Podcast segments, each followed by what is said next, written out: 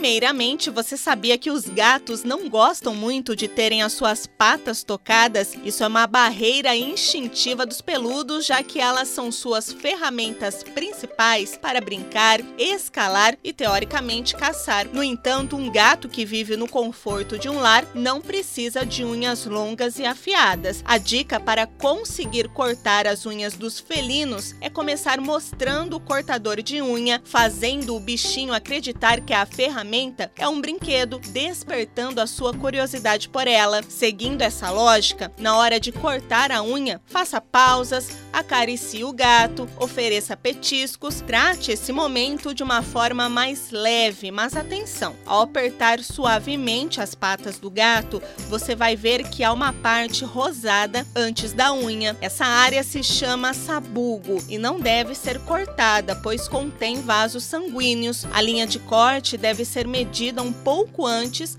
da ponta da unha. E é comum ver alguns tutores por aí utilizando cortadores, alicates ou tesouras de unhas de humanos para cortar as unhas dos gatos. Descarte essa possibilidade, pois elas podem trazer muita dor de cabeça, já que podem machucar e não cortar a unha de maneira eficiente. Em lojas especializadas você encontra o cortador ideal para o seu bigodudo. Eu sou a Daiane Ferreira e a gente se encontra aqui na 94. Até o próximo momento. Pet!